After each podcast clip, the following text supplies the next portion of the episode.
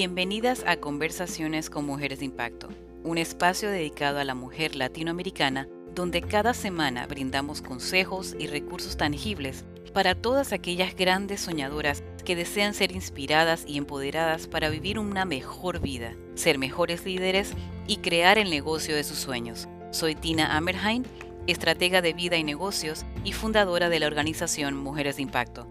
Y ahora te invito a que me acompañes a escuchar atentamente el episodio de esta semana.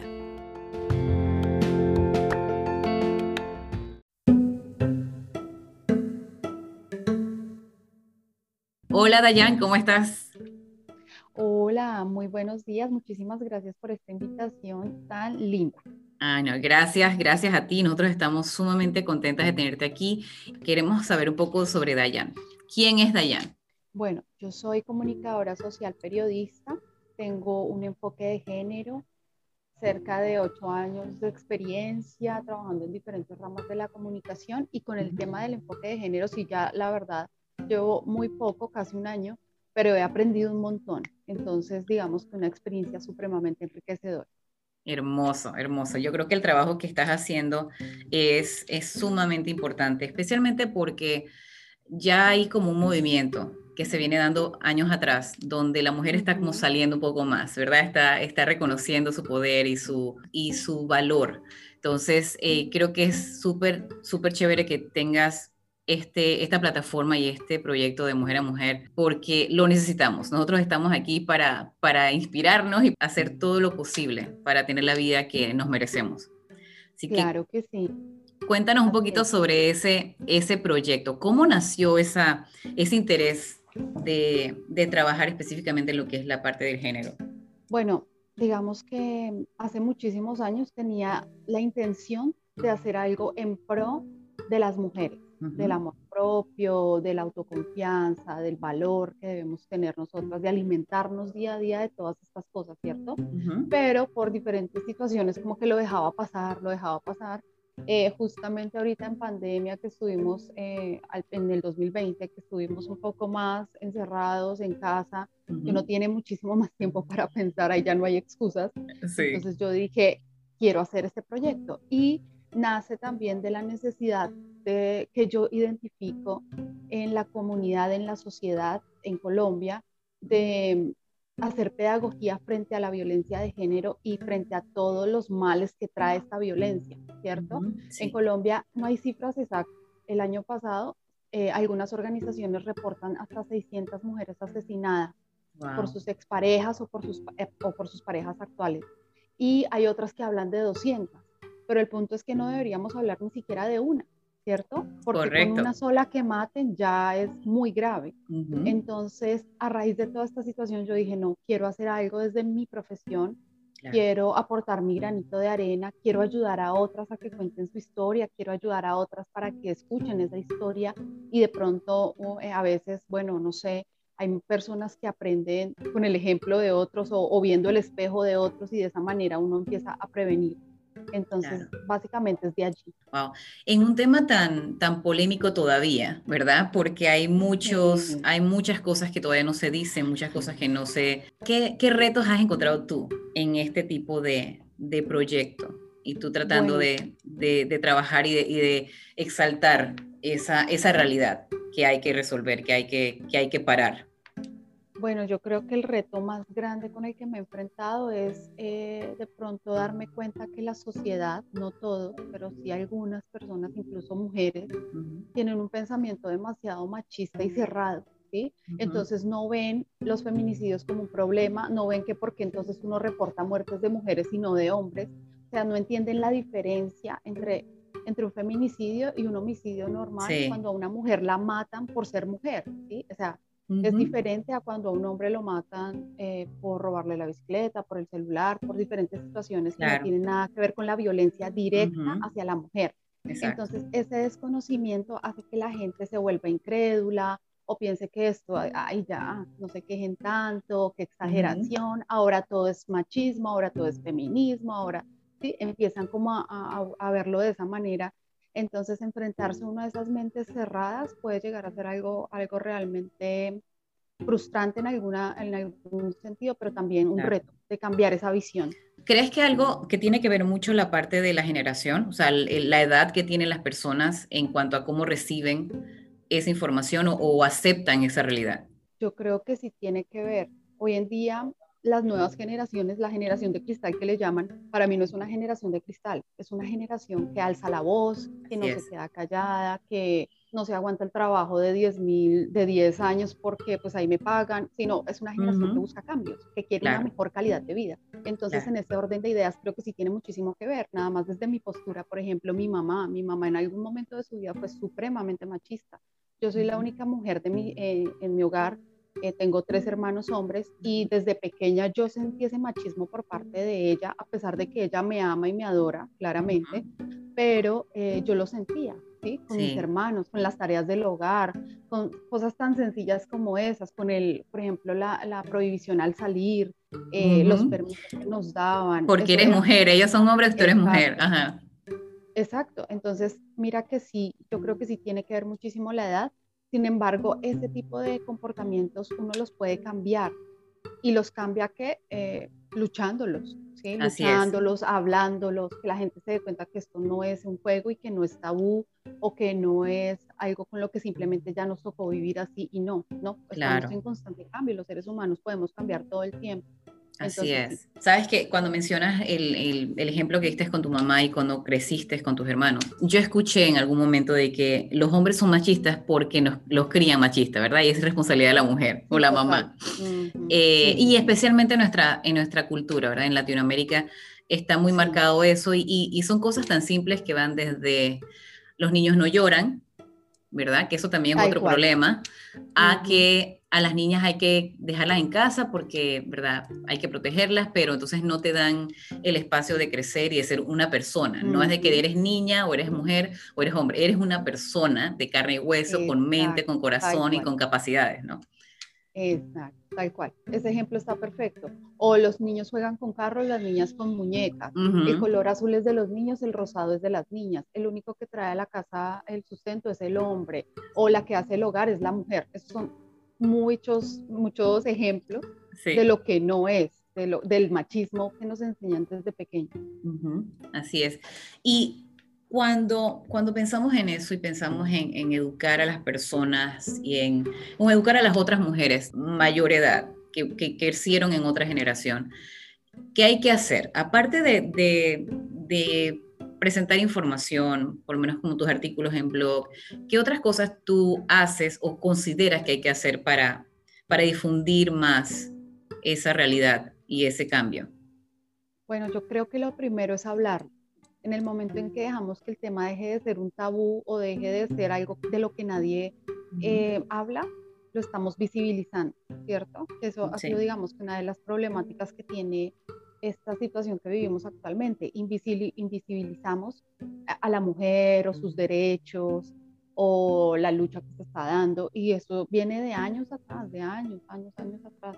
Y se han dado pequeños pasos, ¿sí? pero pasos significativos y el hecho de que tú y yo hoy estemos hablando del tema, eh, digamos que es una lucha que se la debemos a mujeres eh, eh, antes. Claro. O el voto, o el derecho a trabajar, o el pago digno, bueno, muchas cosas que estamos viviendo nosotros y con las que hablamos con propiedad, de las que hablamos con propiedad, hoy las estamos haciendo es porque en algún momento alguna mujer decidió dar esa lucha. y es, muy valioso. Entonces creo que lo primero que debemos hacer es hablar, dialogarlo, eh, darnos a conocer en ese sentido, ¿sí? Eh, obviamente respetando los límites que tiene la libertad, pero alzando nuestra voz frente a muchos temas que pueden ser incómodos para la gente, que, ay, qué pereza hablar de esto, que no, me gusta, yo, sí, entonces es eso, es como romper esa barrera, porque la barrera es lo que no nos, exacto, la barrera es lo que no nos permite avanzar, entonces toca derribar. Y, creo que eso también pasó en su momento, ¿verdad? Años atrás, décadas atrás, donde, donde hubo mujeres en los Estados Unidos o en otros países donde, donde alzaron la voz y era así incómodo y tuvieron que enfrentarse contra toda la comunidad, donde toda la, la, sociedad, inclusive otras mujeres, como tú dices, que no estaban de acuerdo con lo que estaban haciendo. Em, y menciono los Estados Unidos porque hay mucha historia, hay muchos récords, hay muchas muchas pruebas del trabajo que se hizo en Estados Unidos o en, de repente en Inglaterra o en otros países sobre la, el derecho al, voto, el derecho de, de, decidir por tu cuerpo, todas estas cosas. Y sí, hay mucho avance también en Latinoamérica, pero creo que todavía en Latinoamérica, inclusive en Europa, hay países donde realmente todavía hay mujeres que no tienen derecho a nada, que no pueden ir al banco si no van con su marido a abrir una cuenta. Eh, ¿qué, ¿qué, opinas sobre eso? Sobre la realidad que, que estamos avanzando, pero todavía hay tanto que trabajar. Estamos súper quedadas, sí, pues es muy triste, porque por ejemplo hay países en donde existe la mutilación femenina. eh, por temas religiosos. La mujer no puede sentir placer, o sea, ¿qué es eso? O hay, hay países en donde casan a niñas de 12 años con hombres de 30 y de ahí para arriba. Entonces, mira como si, obviamente, sí tenemos que seguir luchando. Es muy duro para mí ver documentales. Nacho tiene uno buenísimo con respecto a las religiones y de cómo desde las diferentes religiones se ha creado un machismo que lo que busca es dominar a la mujer. Sí. Eh, que tiene que ser sumisa, que no puede mostrar su rostro, que no puede salir así, que se tiene que vestir así, que tiene que hacer. Entonces es demasiado triste porque nosotras de alguna medida vivimos en libertad, ¿sí? Y digo en alguna medida porque pues estudiamos lo que queremos, hacemos lo que queremos, podemos crecer como queremos, mientras que hay otras culturas y religiones y países en los que todavía está muy cerrado eso. Y estas mujeres y niñas crecen sometidas. Entonces, claramente hay que seguir dando esa lucha porque yo creo que la finalidad es que, como tú lo decías en algún momento, hablemos de personas. No hablemos de que porque usted es mujer tiene este derecho y porque usted es hombre tiene este derecho, sino que haya libertad para las personas. Así es. Esa debe ser la finalidad. Así es, así es. Y en, el, en, en la actualidad, ¿verdad? Tú que eres comunicadora social y, y, estás enfocada en este, en este tema. ¿Con qué frecuencias ves este tema presentado pues, en tu país, eh, en los medios sociales? Yo creo que acá en Colombia mmm, la situación, los medios de comunicación sí hablan de la violencia de género, pero lastimosamente no lo están hablando de la manera correcta y lo que hacen es vendernos cualquier cantidad de comunicaciones que son eh, contrarias a lo que estamos buscando. ¿sí? Por ejemplo, mm, un mal titular. Entonces, eh, la mató por crimen pasional. No, la mató porque es un asesino y no tiene nada que ver una relación intermedia. ¿sí? Hay, una, hay una muy mala práctica de la comunicación frente a la violencia de género. Em, en donde si fue tu esposo o tu exnovio que te mató, entonces, ah, que la mató porque le dieron celo. Eh, la mató porque decidió acabar con, su, con la relación, ¿no? Eso, o sea, como que buscan de alguna manera justificar esa violencia y eso está muy mal, ¿sí? Correcto. Eh, digamos que el trabajo es arduo porque como lo hablábamos hace algunos días con unas compañeras, lastimosamente este tipo de prácticas eh, no nos las dan desde la universidad, no nos forman en género para informar. Entonces ahí hay una brecha muy grande de diferentes organizaciones acá en Colombia, una de ellas es Feminicidios Colombia, eh, está buscando cambiar, entonces ellas empiezan a capacitar a las periodistas en cómo informar sobre la violencia de género, eh, cómo debes tú comunicar, por ejemplo, el hecho de colocar la foto de la víctima, o colocar una foto de la víctima y el victimario de alguna manera, ah, cuando estaban felices, eh, de alguna manera eso es invisibilizar la problemática. Eh, un señor de 50 años eh, que es, practicaba el proxenetismo compró a una niña de 16 años bajo presiones para que le entregara a su hermanita de 13 años. Ay Dios. Y la nota, es duro, muy duro, pero y la nota, lo peor de todo es que la nota habla desde que la niña de, 13 de 16 años prostituyó a la de 13, pero no hablan del victimario. Entonces mm. cuentan la historia, es como si desde la niña de 16 años se, pudiera, se hubiera gestado todo, mientras que al señor lo cuentan por allá al final, un hombre de 50 años. Es tan, eh, es tan complejo porque para una niña de 16 años, pero a esa edad todavía tú no tienes toda la capacidad para tomar decisiones, pero en este caso la están poniendo como que ella fue la que le planificó todo. Exacto. Y no, no, tiene sentido, o sea, es como doble, es como doble moral, ¿no? O como visto de perspectivas depende de, de, qué es lo que me conviene presentar. Exacto, y es que, eh, bueno, lastimosamente estamos en una era que creo que en algún momento todo el tiempo el tema de las comunicaciones ha sido así, el que más venda pauta, el que más likes atraiga, el que más genere tráfico, ¿sí? ¿sí? Entonces los medios de comunicación sacan noticias es por vender, por atraer público. Sí más no por informar de una manera adecuada, pues, más no por hacer pedagogía, más no por, eh, digamos que contar esa realidad desde la humanidad, ¿sí? Desde la humanidad, porque somos seres humanos que estamos comunicándole a otros seres humanos.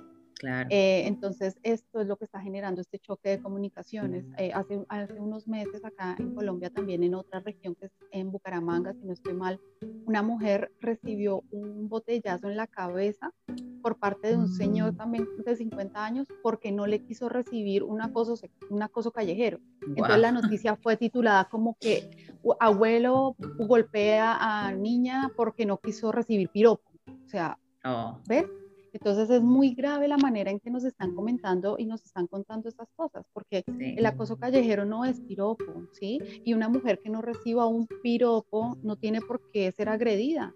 Exacto. Eh, y una persona de 50 años que acosa a otra, pues es un acosador. Entonces no tiene que decir que el abuelo como a, de alguna manera a, victimizarlo. Entonces esto es lo que está pasando, perdón, pasando con los medios de comunicación y es muy grave pero pues ya, como te comentaba hace un momento, hay acciones que se están tomando desde diferentes organizaciones a las que sí les interesa, pero para que esto genere un cambio, pues tiene que, tiene que ser desde las universidades, desde la sociedad, desde las mismas salas de redacción, que es donde a ti te autorizan una nota, tú me dices, Dayan, voy a escribir sobre tal tema, ok, ¿cómo lo vas a manejar? ¿Qué título le vas a poner? O sea, eso tiene todo un paso a paso. Eh, y desde allí, los editores jefes son los que tienen que empoderarse y decir, bueno, vamos a sacar esto de esta manera, con este enfoque, con esta intencionalidad, más allá de conseguir un like, que seguramente si lo hacen de la manera correcta también les va a ir muy bien, porque eso es lo que claro. necesitamos.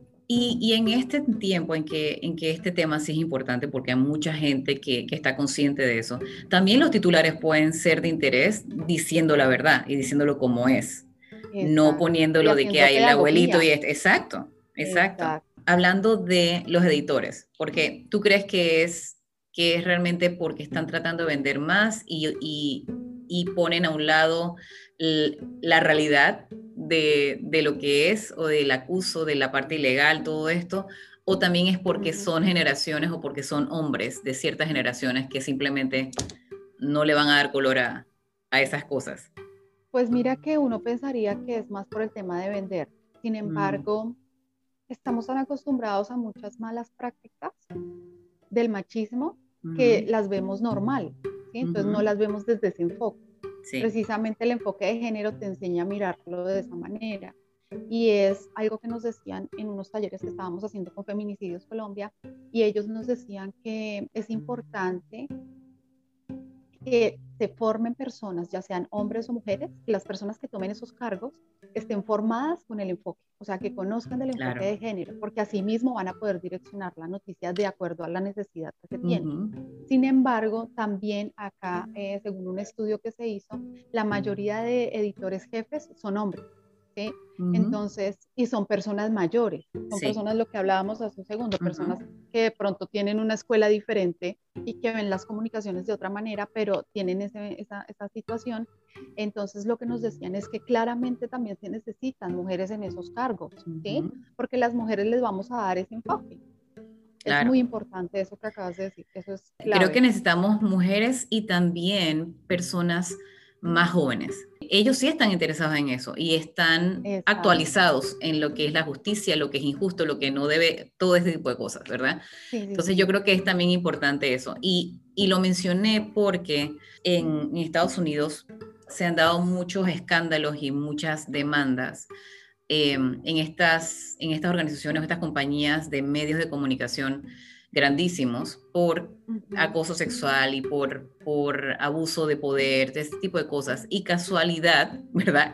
Es que la mayoría de los que han estado involucrados en eso y los que han estado en juicio son hombres mayores Ahora, he visto otras cosas que ves los cambios. Por ejemplo, antes una persona que no era delgadita y tenía una forma específica, eh, no podía salir en televisión. Pero ahora sí hay un poco de cambio. No sé cómo, cómo tú estás viendo eso en, en, esa, en tu país eh, con respecto a, cómo se le trata también a la mujer en, en, en, los medios de comunicación, la gente que está dentro de los medios. Bueno, acá hay un caso muy particular que a mí que alguna vez yo escuché acá en un medio nacional que es de los más importantes que hay en Colombia. Eh, la presentadora súper famosa, muy bonita, ella era rubia y un día decidió pinturarse el cabello de otro color y cuando llegó al medio le dijeron, no, no, no, no, es rubia porque nosotros la necesitamos rubia y ella tuvo que ir a hacerse el cambio de pelo nuevamente. Entonces imagínate cómo desde algo tan básico que es tu integridad, tu físico, como tú te quieres ver, te lo están controlando, ¿sí? Y eso pasa todo el tiempo acá. Eh, por ejemplo, para las secciones de deportes escogen mujeres también voluptuosas o este tipo de cosas que obviamente están mandando un mensaje, ¿no? Y pues el mensaje no va para nosotros, claramente. No, es para, los hombres que están en el deporte, ¿no? Exacto.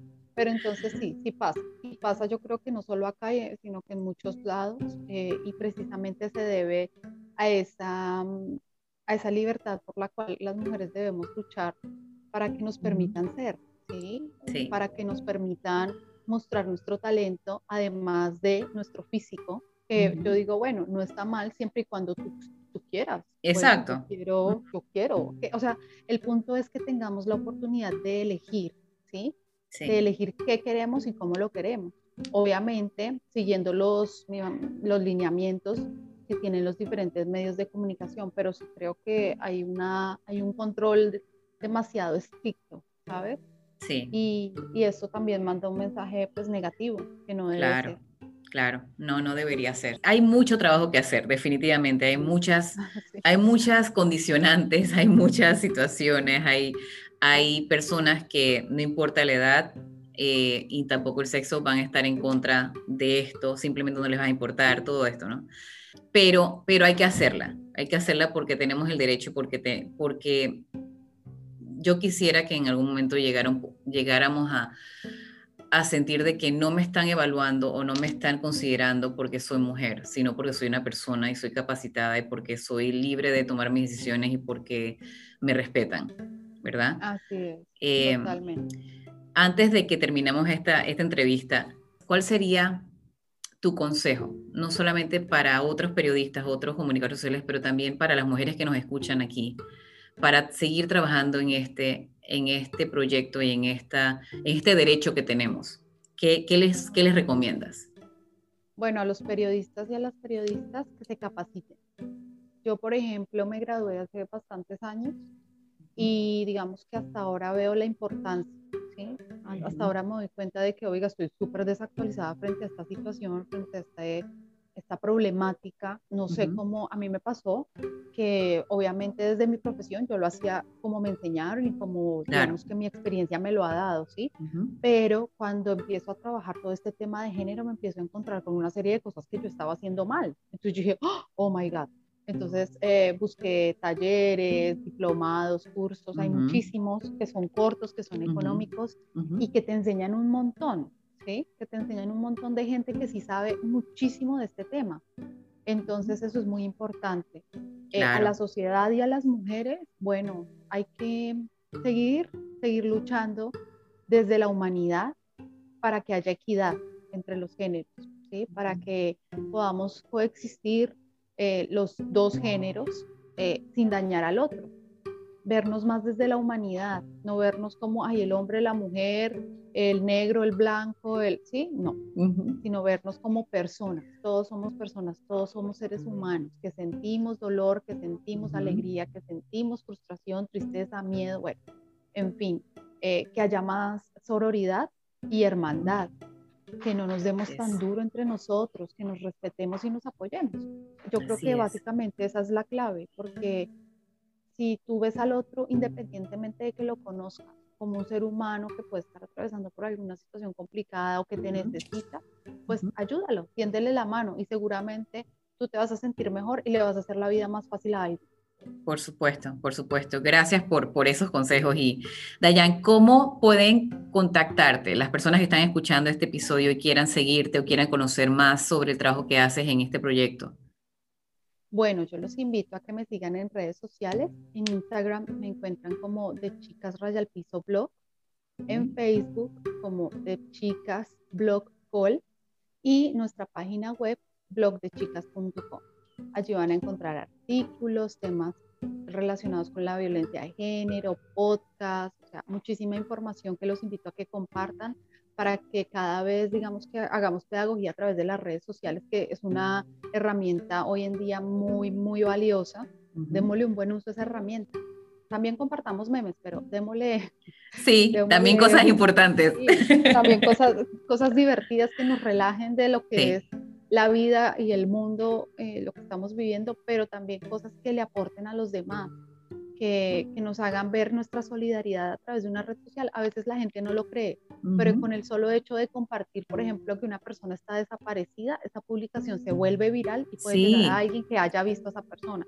Yo digo como, bueno, a veces yo no sé si las personas que me siguen en redes se cansan un poquito de mí porque yo todo el tiempo comparto de ese tipo de noticias o de perritos perdidos o estas situaciones o de fundaciones, pero yo digo, en algún momento toca el corazón de alguien y esa persona va a ayudar, ¿sí? Claro.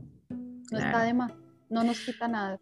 Yo creo que yo creo que eso es, es bien importante y y es lo que tenemos que motivar a las personas. Hay que, hay que tener empatía y hay que tener esa, eso que mencionas de poner no solamente las, las imágenes o, los posts de, gente, ¿verdad? O personas perdidas, pero también de animalitos. O sea, e, e, el, el mundo y, y, la sociedad y todo lo que nos rodea es importante y tenemos que estar conectados, tenemos que estar, ser empáticos con todo eso. Así que yo creo que es, eso, eso nos va también a, a ayudar a ser un poco más conscientes de que, de que hay muchas cosas que, que, son importantes en la vida y que hay muchas cosas por las que tenemos que luchar.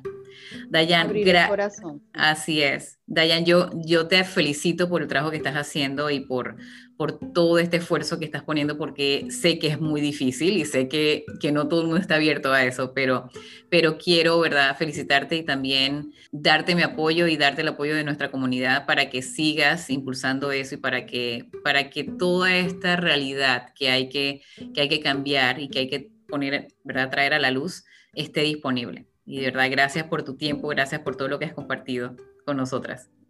China, a ti muchísimas gracias y a Mujeres de Impacto, en serio que me llena el alma saber que hay otras mujeres haciendo lo que yo hago desde diferentes ramas, ¿sabes? Esto es muy valioso porque nos ayudas a visibilizar nuestro trabajo y nos ayudas a crecer.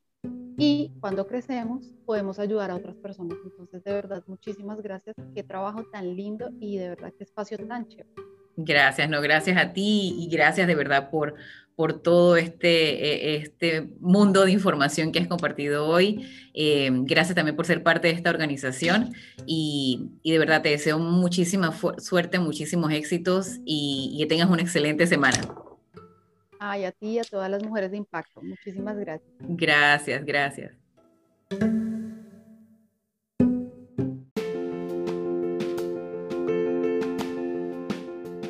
Gracias por acompañarnos en este episodio.